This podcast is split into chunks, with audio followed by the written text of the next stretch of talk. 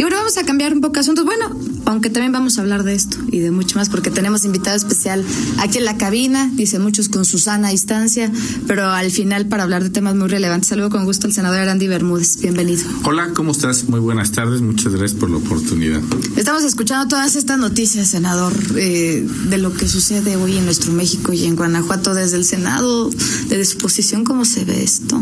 Complicado. Es un tema bien complicado. Hoy la declaración que hace el gobernador Diego de efectivamente pedir disculpas por las omisiones que cometió en otros este, gobiernos, yo creo que siento un precedente, siento un precedente en la política guanajuatense y siente este precedente donde el gobernador reconoce estas omisiones, lo hace público, eh, pero sobre todo eh, esto da pie a que, como bien lo decían, escuchaba ahorita con atención, a que la fiscalía haga ese pronunciamiento. Y no solamente ese pronunciamiento, sino esa investigación, porque el ciudadano, eh, yo creo que los ciudadanos, y no creo, es el derecho que debemos y que tenemos todos los ciudadanos de conocer el por qué, quién, cómo, cuándo, dónde sucedieron estos abusos. Para eso está la Fiscalía o antes la Procuraduría. Y como en eso, como en otros temas que lo hablabas tú muy bien hace un rato, del tema de, de los homicidios que sucedieron en Irapuato, lo que sucedió en Celaya, lo que ha sucedido desgraciadamente en el estado de Guanajuato, pues es preocupante no solamente para la autoridad, sino para el ciudadano, para todos los ciudadanos, porque viene un tema muy preocupante. Se empieza a victimizar o se empieza a adjetivar dependiendo si, si, si, a quien se le privó de la libertad era conocido o no. Y entonces es muy fácil que el ciudadano empiece a hacer juicios de valor. Y entonces pueda decir eh, si estaba metido o no. Y entonces tú escuchas la rumorología de la gente y entonces empiezas a hacer ese, esos juicios de valor. Y eso es donde está realmente el problema. Porque ahí es donde realmente eh, la Fiscalía del Estado y de la República, dependiendo, porque el problema en Guanajuato, hay que decirlo con todas sus letras, es un tema eh, prácticamente todo de, delitos del fuero federal, pero digo por la disputa del robo de combustible, por este por esta disputa de estos temas, pero no por eso exime la corresponsabilidad del Estado y de los, y de los municipios y, y, trabajar en ese conjunto.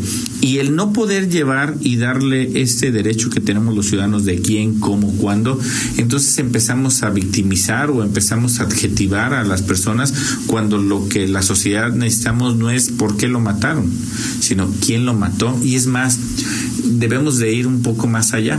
No es por qué lo mataron, es, es evitar que los ejecuten. Esa es, la responsabilidad del Estado mexicano, es e, evitar y hacer cumplir la ley, llegar a esta prevención del delito. Y ahí, Jennifer, es donde yo creo que está el gran reto, porque es un reto bien complejo, muy complicado, eh, que no solamente es un reto que tiene la autoridad, es un reto que tenemos la sociedad misma. Eh, esta cultura de denuncia, yo recordaba eh, al principio del 2000, cuando se hacía énfasis e hincapié en este tema de hay que denunciar y que denunciar y que la gente no denunció porque no tenía un valor realmente garantía. de garantía para poder denunciar. Y entonces la gente empezó a decir no tiene caso que denuncie porque al momento de denunciar no está sucediendo nada y entonces eh, si empezamos a ver los años hace 20 años que se empezó con esa campaña y entonces vemos que sí fueron campañas muy poderosas a nivel federal a nivel estatal a nivel municipal pero que no tuvieron ese esa conclusión que requiere el estado que requiere la sociedad. Y entonces eso nos lleva y nos va llevando a otro problema y otro problema, ¿no?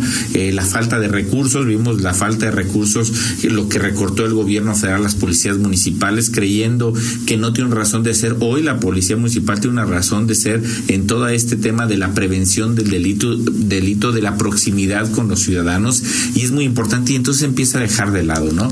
Entonces sí hay un tema muy importante. En esta parte eh, coincido contigo con lo que decía Miguel eh, Zacarías de eh, exigir que se esclarezca y no solamente que suceda como ha sucedido en eh, pues era un crimen era un es un homicidio y crimen organizado y con eso le damos carpetazo no es es un derecho de los ciudadanos no que nos digan solamente sino el prevenir que no suceda esto no las declaraciones por ejemplo del presidente que son reiteradas sí claro. Eh, bueno, al parecer le preocupa que tengamos mucho desarrollo económico y tengamos a la par eh, estos altos índices de, de, delincuencia, de, homicidios. Eh, ¿No pareciera que que cada vez que escuchamos a estas declaraciones es de quién es la culpa. Mira, yo te voy a decir algo. Si de los que no hicieron algo antes, de los que tienen que hacer algo hoy. Yo creo que la culpa no podemos eh, repartir culpas, es una es compartida, pero el gobernante cuando llega al poder lo menos que puede hacer es quejarse para quejarse, para eso estamos y están los ciudadanos.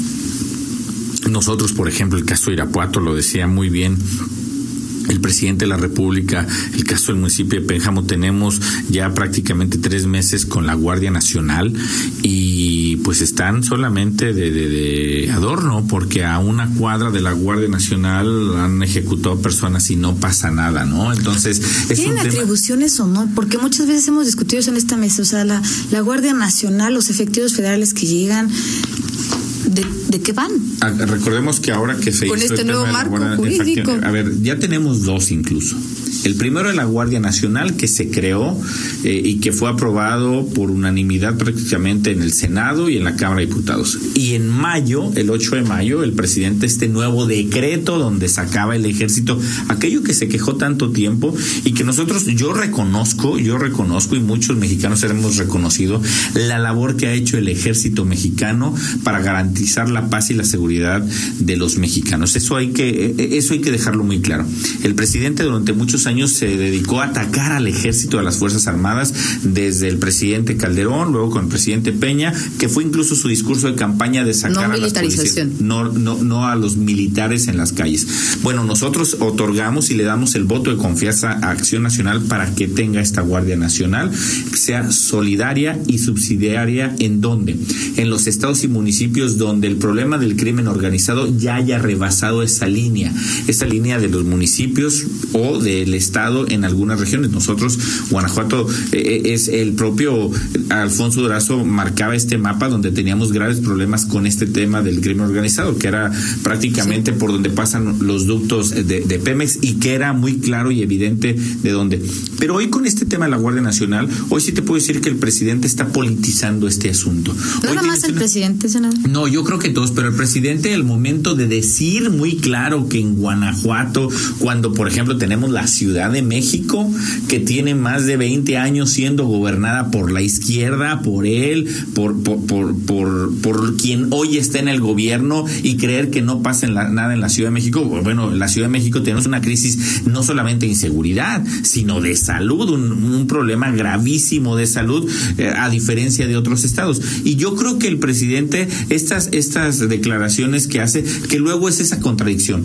El presidente ataca de frente al gobernador este, de Jalisco con el tema de lo que sucedió desgraciadamente allá, pero hace mutis con lo que pasó con Claudia Sheinbaum y esta señorita de 15 años que está ahorita en terapia intensiva que fue golpeada por policía. Entonces, sí vemos esta parte de que el presidente pide que no que no se le señale a él, pero él sí tiene este dedo de para poder señalar en el altar de las mañaneras a todos los a todos los ciudadanos, incluso lo dijo muy claro antier el que no está conmigo está contra mí. Decídanse si quieren a ver, en nuestro en, en el mundo nadie tiene la verdad absoluta y es preocupante que el presidente haga este tipo de declaraciones.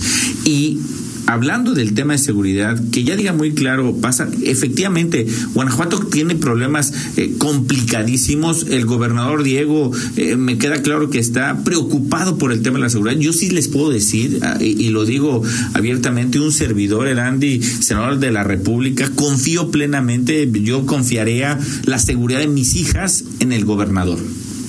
Fíjate lo que te voy a decir. No, sí. En él. Lo escucho en el gobernador. O sea, el gobernador sí es alguien que está comprometidísimo, él. Pero tiene, que, tiene que empezar ya a, ver dónde está fallando este, este problema, porque llega un momento en que el ciudadano, los ciudadanos ya tienen una parte, de su gabinete. Puede ser del gabinete, puede ser de la coordinación con la federación, porque hoy tenemos una Guardia Nacional en Guanajuato que no está coordinada. Hoy vemos, si vemos las respuestas y, los efectivos que ha hecho la Guardia Nacional, y no es una culpa del militar. Claro. Es una culpa de los mandos de esta parte de, de, de poder politizar esta presencia, porque el militar al final del día, el policía municipal, el policía estatal, los policías de la fiscalía, pues reciben órdenes, ¿no? Y, y el problema que no haya esta coordinación, esto es lo grave. Yo creo que es un tema, también hay que decirlo, Jennifer, que le corresponde y que le compete también a todos los ciudadanos. Es un tema que como ciudadanos lo hemos dejado de lado. Eh, hemos visto el crecimiento exponencial en la drogadicción y que eso ha incidido directamente en este tema de la inseguridad. Nosotros en el municipio de Pénjamo, ahora el fin de semana pasado, pegaron de libertad diario a una persona. Yo conocí a varios de ellos y, a varios de ellos eh, personas que realmente no tenían alguna, eh, digo, lo que conocíamos. Sí, porque siempre es porque tienes un, vínculo con algo. Y, acá esa criminalización de la que hablaba. Exactamente, porque empezamos a criminalizar, porque no tenemos la respuesta. Y entonces tenemos crimen organizado, delincuencia organizada, delincuencia organizada, delincuencia organizada, y entonces todos esos expedientes los tipificas en ese, en ese sentido. Entonces criminalizas a la víctima. Ese es el problema. Y muchos de ellos, eh, por lo que se sabe de los familiares, era uno porque le cobraban cuota y no quiso pagar. Cosas de esa, de, esa naturaleza. Que también hay que decirlo. El ciudadano también tiene miedo a denunciar. Claro. Y tiene miedo a denunciar porque no saben si estén coludidos o no. Hay tantas historias que hoy se, se cuentan. ¿Y por qué se cuentan esas historias? Porque en algún momento de la historia ha pasado si, si, si eh, fuera otro resultado, pues la gente lo haría. Dice el dicho que, que burra no era arisca, los palos la hicieron.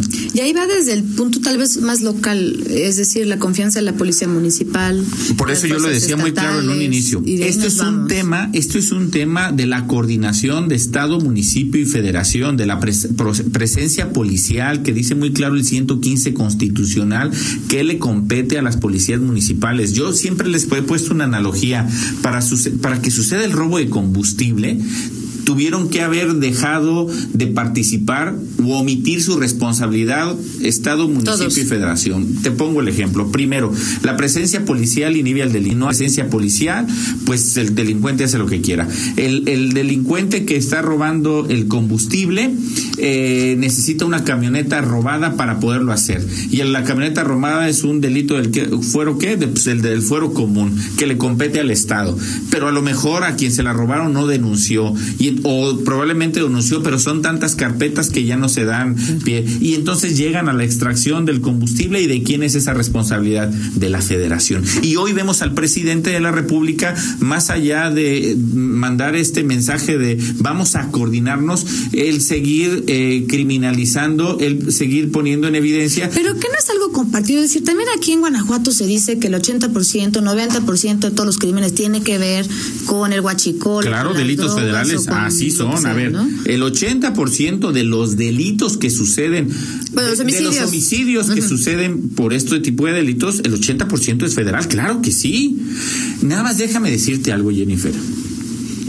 El problema es que el ciudadano no tiene por qué distinguir de a quién le compete o no. Sí. El ciudadano, la autoridad más próxima siempre es el alcalde. Desgraciadamente no tiene ni el recurso, porque recordemos que el presidente les quitó el recurso al presidente Héctor López, a muchos alcaldes del estado de Guanajuato. Y el ciudadano, al final del día, él quiere ver porque por eso paga impuestos y por eso confía en un gobernante. Eh, y porque es su labor del Estado, mínimo. Es, a ver, yo quiero que me resuelvan el problema. Si no se ponen de acuerdo, ese es su problema. Y ese es un grave problema que estamos, eh, eh, estamos viendo. Lo vimos en Jalisco, como el propio presidente toma partido y en la Ciudad de México con lo que hacen los policías de Claudio Sheinbaum, totalmente distinto. Esa es la incongruencia. Pero con lo que pasa en Jalisco, muchos podrían pensar entonces que sí, bueno, después de las declaraciones del gobernador que son muy claras, acusando la federación prácticamente de orquestarle gran parte de los conflictos bélicos, por llamarlo de alguna forma, en las manifestaciones, que hay una estrategia del gobierno federal para desestimar a los gobernadores de oposición. Ah, claro, a ver. ¿Eso, eso es real? ¿Considera que sí, senador, por ejemplo, aquí en Guanajuato? Claro que es real, Jennifer. A ver, el presidente tiene 18 años en campaña. Con este tema de la pandemia, sigue en campaña. ¿Qué ha hecho por el tema de la salud? Se ha hecho por el tema de la economía y déjame darte un dato. Aquí en Guanajuato atacaron al gobernador Diego los legisladores de Morena y sus regidores atacándolo por el tema de la deuda, ¿cierto o no? El presidente de la República desde diciembre hizo una solicitud sin decirle al legislativo una solicitud que afortunadamente Banco Mundial, al momento de transparentar los países que les otorgó ya el dinero, una deuda de mil, millones de dólares. Y el presidente hoy se hace el chistoso en la mañana y decir, es que son cosas recurrentes. Perdón, que eso no eran cosas del demonio y del neoliberalismo que tanto él utilizó en estos 12 años para, para decir que estas cuestiones eran inmorales. Entonces hay un marcaje. Claro, a ver, esto es, un tema político. ¿Cuál es la explicación que el presidente da hoy en la mañana de los mil millones de dólares? Imagínate, durante muchos años el presidente eh, eh, evidenció a los gobiernos de que era inmoral pedir una deuda. A ver, te aseguro, ahorita nos están escuchando muchas en el auditorio y, sin temor, temor a equivocarme, más de la mitad de las personas que nos escuchan tienen una deuda del coche, de la casa, de, de algo. Y la deuda no necesariamente es mala. Depende para qué la quieras. El problema es que el presidente esta deuda que pidió en diciembre y que ya le fue autorizada ahora en mayo y que el banco pero, dijeron que era para el COVID, pero pues resulta que no, por supuesto que no. Son para los bancos del bienestar porque él la pidió en diciembre, cuando todavía no tenía el tema de la pandemia. Este doble discurso del presidente, ver aquí a sus eh, legisladores y a sus regidores de Morena atacando al gobernador Diego por los 3.500 millones de pesos que solicitó para apoyar a las MIPIMES, un destino muy claro, a ver, para, para que no se pierdan empleos. El presidente no lo utiliza para eso.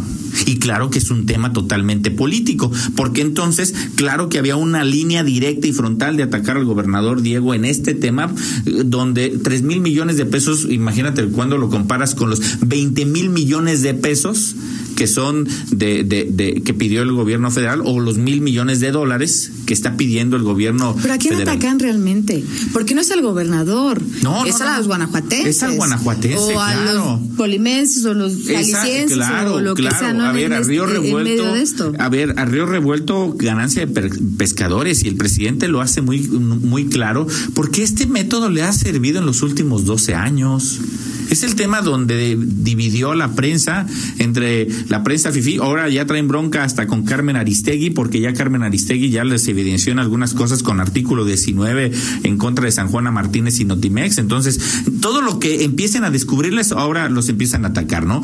Contra los médicos que decían que eran unos dineros. El propio presidente lo dijo en una mañanera. Pero ¿cuál es el papel de la oposición? Digo, aparte de señalar, de ser un contrapeso, por supuesto, pero ¿hacia dónde vamos? ¿Hacia, hacia esta crítica? dura, necesaria, pero también qué acciones. Hasta la reflexión, Jennifer. ¿Por qué hace la reflexión? Porque hoy, desgraciadamente, en México, quienes estamos en la oposición, me refiero, en el poder legislativo, no tenemos los votos suficientes y necesarios para poder poner un, obstáculo al presidente. Para todos aquellos que creen que estamos siendo un obstáculo al presidente, nuestro único obstáculo ha sido la voz, porque en los votos no nos alcanza. Y la oposición no somos los partidos. La oposición son los empresarios, son los medios de comunicación, son las mexicanas y mexicanos que creemos que creemos que el presidente ya está haciendo cosas primero que dijo que no iba a ser y hoy está haciendo, y que nos está llevando un régimen realmente, Jennifer, que no creíamos que fuera y está haciendo. 30 millones de mexicanos y mexicanas que votaron al presidente, hoy hemos visto cómo cada vez se empieza a desdibujar. Pero lo que necesitamos hacer, Jennifer, como, como ciudadanía, es eh, sí poner el dedo en la llaga, pero llegar a un tema de reflexión que al final del día no necesitamos este Mesías que tenga la varita mágica para componer los problemas del país, ni que se sienta con la verdad absoluta para creer que es un iluminado. Hoy lo que necesitamos todos, todos, incluyendo Morena, todos, es esta reconciliación y esta reflexión de en dónde estamos parados. Problemas gravísimos de seguridad. Tenemos hoy los problemas graves de salud cuando el presidente más importante de esta ha seguido mintiendo. Imagínate que él diga que se le transpapelaron los muertos. ¿Te acuerdas cuando dio las... Imagínate el grado insensibilidad de un, de un mandatario que, que te diga, se me traspa... A ver, ¿cómo que se traspapeló un muerto? No sé si me explico. O sea, dices, la guerra contra las mujeres en esta marcha de los feministas, de las feministas, ¿no? Entonces, cuando llega este tipo de cuestiones, yo creo que eso es preocupante.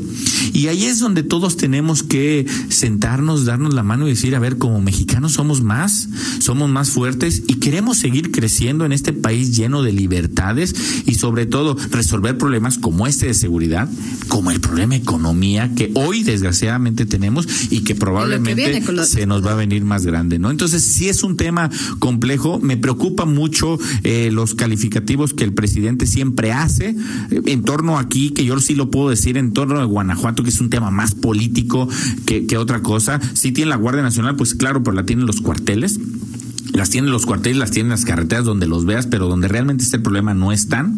Y hoy vemos cómo ha dejado la Guardia Nacional prácticamente solo al gobernador Diego, como bien lo decías tú. Más del 80% de estos homicidios son relacionados con la de, con delitos federales, que el ciudadano no debe de entender, no, no entiende y tampoco no está para decir, ah, es que este es lo que le compete al presidente. no. no, es dame resultados quien sea, pero denme resultados. Tenemos muchos temas por abordar, pero se nos acaba el tiempo. Jennifer, muchas gracias. Pero nos escuchamos pronto y seguiremos platicando, bueno, de los temas más relevantes, porque claro que el tema de COVID-19, eh, lo que enfrentamos como sociedad eh, será tema de análisis en esta mesa. Tema de análisis y un tema que a todos nos debe de tocar. No es un tema exclusivo del gobierno, debe ser de los ciudadanos. Esta capacidad de denuncia y de sabernos que nos necesitamos todos. Por ahí debemos de empezar. Muchas gracias por acompañarnos. Gracias, muy buenas tardes. Gracias, Erandi Bermúdez, por acompañarnos, senador de la República por Guanajuato. Vamos a la pausa comercial y regresamos con más. Quédese que estamos juntos en Contáctanos en línea promomedios arroba gmail.com.